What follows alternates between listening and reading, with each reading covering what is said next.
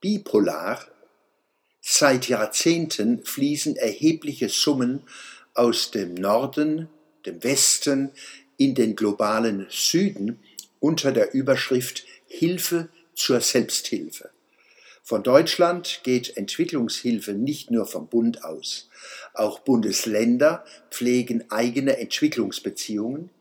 Darüber hinaus gibt es eine unüberschaubare Fülle kommunaler, kirchlicher und zivilgesellschaftlicher Entwicklungsprojekte in Afrika, Asien und Lateinamerika.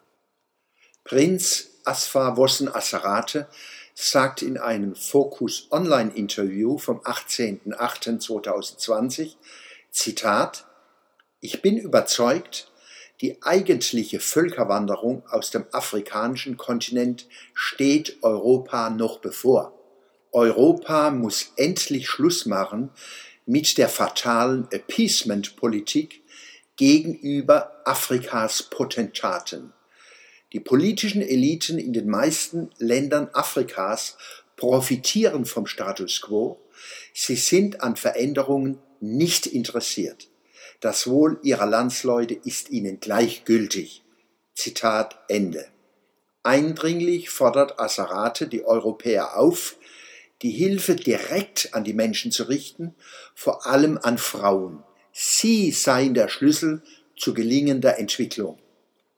Wohl wahr, nur das geschieht längst. Entwicklungshilfe richtet sich seit Jahrzehnten an Basisstrukturen und funktioniert oft passabel als Hilfe.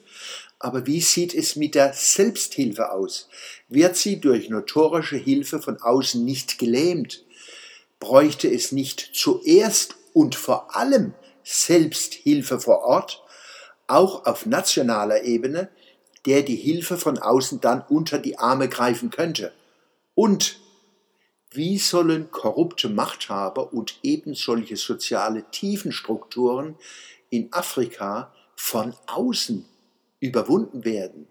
Wie soll nachhaltige, emanzipatorische Selbsthilfe jenseits lokaler und regionaler Projekte auf nationaler Ebene und darüber hinaus aufkommen? In etlichen Ländern, besonders Afrikas, erleben wir nicht nur Failed States, also gescheiterte Staaten, sondern viel umfassender Failed Cultures, Kulturen, die vor allem an sich selbst scheitern.